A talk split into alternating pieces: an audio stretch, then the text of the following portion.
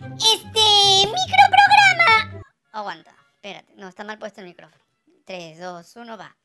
Este microprograma, el sobrino vieja gloria del fútbol peruano de Sálvese quien pueda, llega gracias a nuestro Team Salvamos, la comunidad premium de Sálvese quien pueda. Únete tú también desde 5 so. Apoyen chorris, denle like, compartan el video, suscríbanse al canal, tócanos la campanita para ser amigos, suscríbete a nuestro canal de WhatsApp y sobre todo sigan yapeando y plineando. Y también tenemos PayPal. Sálvate y sálvanos. Soy Diego. Se nos va la presidenta de viaje y el Fujimorismo le dijo de todo. Hasta nos ganaron con las chapas. Ya vas a escuchar. Para eso sí son creativos, miserables. Pónganse a trabajar. ¡Ya! ¡Lanza, pelado! Que aquí los espero, trolls. Parado y sin polo. Diego, se va la presidenta. Ya sé que no es para siempre. Resulta que el Congreso de la República le regaló a la tía Carejeve y presidenta de todos los peruanos un nuevo viajecito al extranjero. Esta vez a los Estados Unidos, del 1 al 4 de noviembre. Mañana mismo se nos va para participar en la cumbre de líderes de la Alianza de las Américas para la Prosperidad. APEP. Eh, así, así como lo escuchaste y como ya te lo contamos en otro programa, es una cumbre sobre la prosperidad económica. ¿La prosperidad de quién? Pues no lo sabemos, del Perú no creo porque estamos en recesión. Lo cierto es que ayer el Congreso votó y aprobó con 65 votos a favor, 42 en contra y 5 abstenciones este nuevo viaje de la presidenta Dina Boluarte. Pero antes de la votación hubo sus incidentes en el debate del Pleno. El Fujimorismo se rasgó las vestiduras ante esta nueva afrenta de la gobernante de irse de paseo en plena crisis económica y de seguridad que azota a nuestro país. Escuchen lo que dijo el Fujimorista Alejandro Aguinaga Recuenco, presidente de la Comisión de Relaciones Exteriores. Sí, no es broma, es el presidente. Volvemos a caer en la frivolidad del viajecito. Este viajecito mediante el cual a los altos funcionarios del Estado los conquistan y prácticamente los envuelven teniéndolos de rehenes. Hoy día enfrentamos una nueva situación. Vemos a la novicia voladora que prefiere estar en la nube, lejos de la realidad que acontece en el país, cuando debiera estar acá, conduciendo el gabinete para poder solucionar aquí en la tierra los problemas gravísimos que vienen golpeando a la sociedad nacional. Su, le dijo novicia voladora a la presidenta y hasta la tildó de frívola. Palmas protocolares, así se habla. Eh, pero no, no le crean. Al Fujimorismo no le crean nunca. Lo que dijo el Fujimorista Aguinaga es solo para la tribuna todos los fujimoristas votaron a favor del proyecto inconstitucional que le permite a la presidenta gobernar de manera remota. No le crean al Fujimorismo porque luego de aprobar ese proyecto inconstitucional, un grupo de congresistas encabezados por la Fujimorista Patricia Juárez presentó una demanda ante el Tribunal Constitucional para dejar sin efecto esa ley que ellos mismos aprobaron. No les crean porque el Fujimorista Aguinaga Recuenco dice lo que dice porque la popularidad de la presidenta Boluarte sigue cayendo y ya está en 84% según la última encuesta de IEP. Solo por eso critican el nuevo viaje de la presidenta. Quien también se mostró muy crítico fue el neofujimorista Fernando Rospigliosi, quien también pidió la palabra e intervino en el pleno. Eh, pero como siempre dice tonterías, no lo vamos a poner. Si quieres perder tu tiempo, busca su intervención en el canal del Congreso. Es tu problema, muchachito tonto. La presidenta le agradeció a sus jefecitos del Congreso por el regalito y aseguró muy oronda que no se va de paseo. Esto dijo y ni se ocurra adelantar el video porque si nosotros lo vimos, tú también tienes que sufrir. En principio yo quiero agradecer a los congresistas demócratas que piensan en el bienestar del país. Porque cada vez que uno sale afuera, uno no se va de paseo, vamos a trabajar arduamente. Creo que algunos de ustedes estuvo en algún momento conmigo en Nueva York que ni siquiera tenemos espacios para podernos alimentar y eso no es queja, sino les digo cómo es la actividad allá afuera. Nosotros como país queremos buscar más inversiones para el bienestar de los más de 33 millones de peruanos y peruanos. Los empresarios norteamericanos, ¿no? También que inviertan, porque dice que los chinos nada más vienen. No, no es así. Yo he estado en Nueva York, nos hemos reunido casi como con 70 empresarios. Todos ellos están con todo el ánimo de invertir. Lo mismo sucedió en Alemania. Hemos tenido una cena con 270 empresarios, los cuales ya van a venir en los próximos meses para tener toda una carpeta de inversión para el Perú. Así que el Perú está devuelto y que gane el Perú.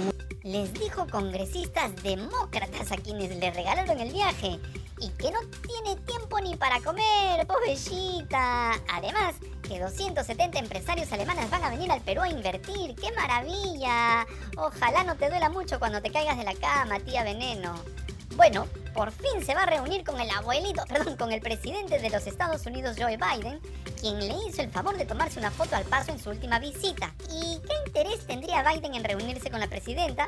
Bueno, ayer el periodista César Hildebrand en su podcast de todos los lunes dijo que lo único que le interesa al gobierno gringo es jalarle las orejas al Perú por permitir el ingreso de un alto número de inversiones chinas en nuestro país.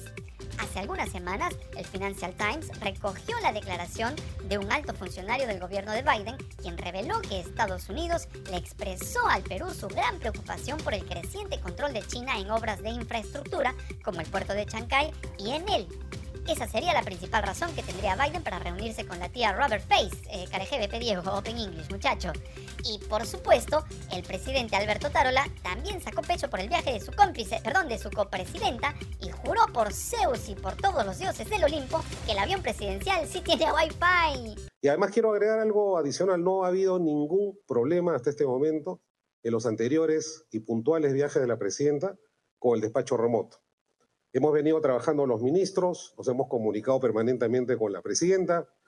El avión tiene Wi-Fi, una vez más lo decimos, nos comunicamos eh, de manera permanente. No es cierto, Carededo. A lo mucho, ese avión tiene combustible y dos alas. ¿O alguien ha visto algún registro en video o en audio de una reunión que haya tenido por videollamada la presidenta desde el avión presidencial con algunos de sus ministros que se quedan en el Perú? Y no nos referimos a las fotos que le tomaron en el avión haciendo la finta frente a su laptop.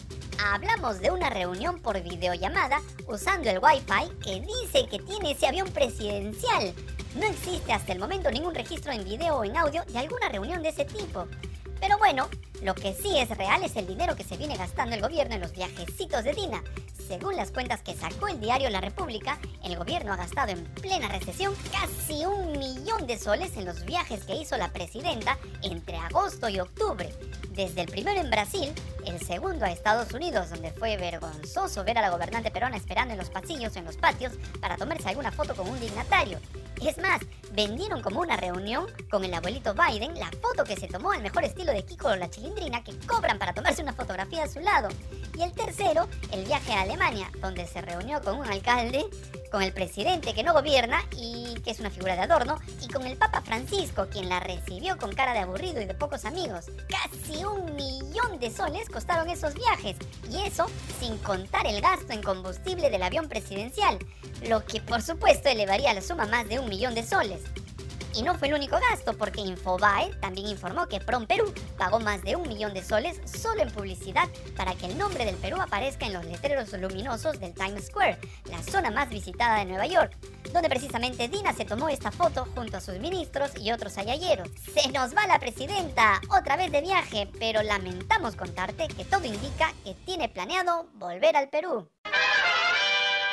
Hablemos ahora de la otra cara de la misma moneda, el Congreso de la República. Resulta que hoy se estarían aprobando en comisiones dos proyectos que confirmarían la destrucción, por un lado, del nivel de la educación universitaria y por el otro, la destrucción de la poca institucionalidad que le queda a la Defensoría del Pueblo. En primer lugar, la Comisión de Educación busca aprobar hoy un proyecto de ley que establecería el licenciamiento permanente de las universidades a cargo de la nueva SUNEDU, eliminando así la necesidad de evaluaciones para renovar sus licencias. En pocas palabras, las universidades podrán licenciarse y echarse a jatear porque la basura de SUNEDU que ahora existe gracias a este Congreso de pacotilla ya no les exigirá pasar por un nuevo proceso para evaluar la calidad que ofrecen a los estudiantes. El proyecto es impulsado por el presidente de la Comisión de Educación, José María Balcázar, el mismo impresentable que apoya el matrimonio infantil. Este mamarracho de Congreso sigue firme en su tarea de destruir la calidad de la educación en el Perú. ¿Alguien hace o dice algo? Nadie, todo bien. El otro proyecto que se vería hoy es el que cocina la Comisión de Constitución que preside la fujimorista Marta Moyano y que planea seguir debilitando la Defensoría del Pueblo. Se trata de un proyecto de ley presentado por el defensor del pueblo Josué Gutiérrez, puesto en el cargo a dedo por el fujicerronismo, que propone eliminar los concursos públicos para altos cargos en esa institución. Pero lo más peligroso y descarado es que también se eliminaría el concurso para designar al secretario técnico de la comisión que elegirá a los miembros de la Junta Nacional de Justicia. Sí, Gutiérrez quiere seguir el ejemplo de sus jefes y él también quiere nombrar a dedo al secretario técnico de la comisión que se conformará para elegir a los nuevos integrantes de la Junta Nacional de Justicia, una vez que el Congreso concrete su plan de destituir a los actuales magistrados. ¿Alguien hace o dice algo? Nadie. Todo bien. Se están levantando en peso al país y aquí no pasa nada. Antes de continuar con este adefesio de pseudo noticiero, te queremos recordar que tu apoyo es importante para seguir adelante. Necesitamos de ti para seguir llevando información. Puedes ayudarnos a través de Yape, Plin, PayPal, Patreon o haciéndote miembro premium de YouTube desde 5 soles al mes. Y por supuesto, compartiendo cada video para que más personas vean este mamarracho de programa. Muchas gracias por tu apoyo.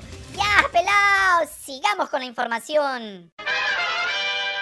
El alcalde de Lima, Rafael López Aliaga, no se cansa de seguir lanzando grandes ideotas para convertir a Lima en potencia mundial, incluso metiendo la mano en su propio bolsillo. Apoyen chorris, denle like, compartan el video, suscríbanse al canal. Eso, cachetón, así se habla. En una entrevista en Canal N, López Aliaga contó detalles de la ideota que tuvo de invitar a Marcelo Tinelli a Lima para impulsar el turismo en nuestra capital. Escucha y aprende tú, oye, caviar, parásito, rojete, que solo vives de la teta del Estado. Escucha y aprende de un empresario de éxito. Ahora, te cuento más, porque a mí me ha dado risa esto. Esa carta me lo pide Papelito Cáceres. ¿Qué ves que hay uno que se llama Papelito Cáceres? Que es asistente de producción de Tinelli, peruano, arquero de la selección peruana, de Unión Guaral.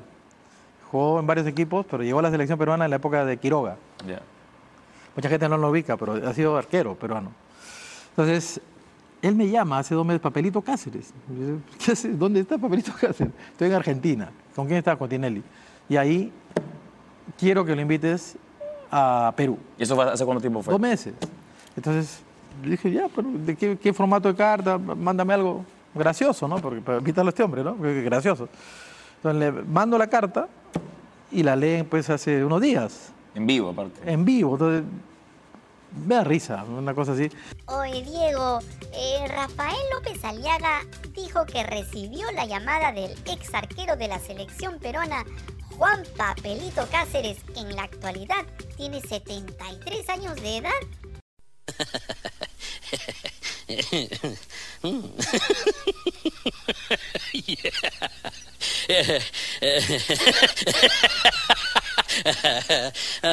No, cachetón. Vamos a decir que eres tremendo burro por haber confundido al ex futbolista nacional con un comunicador peruano a quien por ser un homónimo del deportista también le dicen papelito y que trabaja en el programa de Tinelli. No, no te vamos a maletear porque no tienes por qué saber de fútbol. Pero ¿no tienes asesores que estén pendientes de que no metas la pata? O ellos están muy despistados o tú no los escuchas. Pero nosotros sí te prestamos atención, cachetón. Por eso, escuchamos atentamente otra de tus protestas, y es la de llenar el centro de Lima de call centers. Sí, las mismas empresas acusadas de explotar a miles de jóvenes en nuestro país. Eh, el día de hoy recibo una, una llamada de, un inversionista inmobiliario fuerte en Perú, que tiene muchas propiedades en el centro de Lima, eh, y vamos- voy, a, voy a reunirme con él, porque me dice, ¿sería posible mudar call centers, ¿no? que están ahora en otras ciudades de, de Sudamérica, al centro de Lima? bienvenido, hermano, por favor. O sea, lo que quiera, o sea, lo que quiero es llenar el centro de Lima de gente, ¿no? Mm. Pero un call center puede ser 200 mil personas, ¿ah? sin problema. Un call center es, y más que Perú, es, hace call center para Estados Unidos, para Europa y para, para China, inclusive. O sea, el Perú es un país muy codiciado en, en esta industria, por darte una, una- un dato, ¿no? Que el Perú es codiciado para ese tipo de negocios. Aquí no se respetan los derechos laborales, en especial para los más jóvenes. Sobresalimos por nuestra informalidad y el trabajo precario. Pero claro, lo único que al alcalde le interesa es llenar de gente el centro de Lima. Vas bien, cachetón, sigue así, vamos por buen camino, no para ser potencia mundial, sino una vergüenza internacional. Pero mejor nos vamos con buenas noticias. Ayer, 30 de octubre de 2023, Perú logró una hazaña histórica en los Juegos Panamericanos de Santiago al obtener cuatro medallas de oro en un solo día. Estas medallas se obtuvieron en surf y en atletismo. Piccolo Clemente, Mafe Reyes y Luca Mesinas ganaron el oro en surf, mientras que Luz Mary Rojas se llevó el oro en los 10.000 metros de atletismo. Este hito se convierte en uno de los días más destacados en la historia deportiva del Perú en competencias panamericanas. Con la suma de estas nuevas preseas, Perú ha alcanzado un total de 6 medallas de oro en los Juegos Panamericanos de Santiago. Es la segunda mejor actuación en la historia de los Panamericanos para nuestro país luego de Lima 2019. ¡Bravo! Gracias por tanto, perdón por tan poco, son lo máximo muchachos. ¡Listo! ¡Nos vamos! Si te gustó este mamarracho de programa que aunque no tiene ninguna medalla mantiene invicta su valla, dale like, comparte el video, miserable, suscríbete al canal, tócanos la campanita para ser amigos y sobre todo, sigue yapeando y plineando. Y ya tenemos PayPal, ya pelado, llévate esta basura de programa y edita rápido, miserable.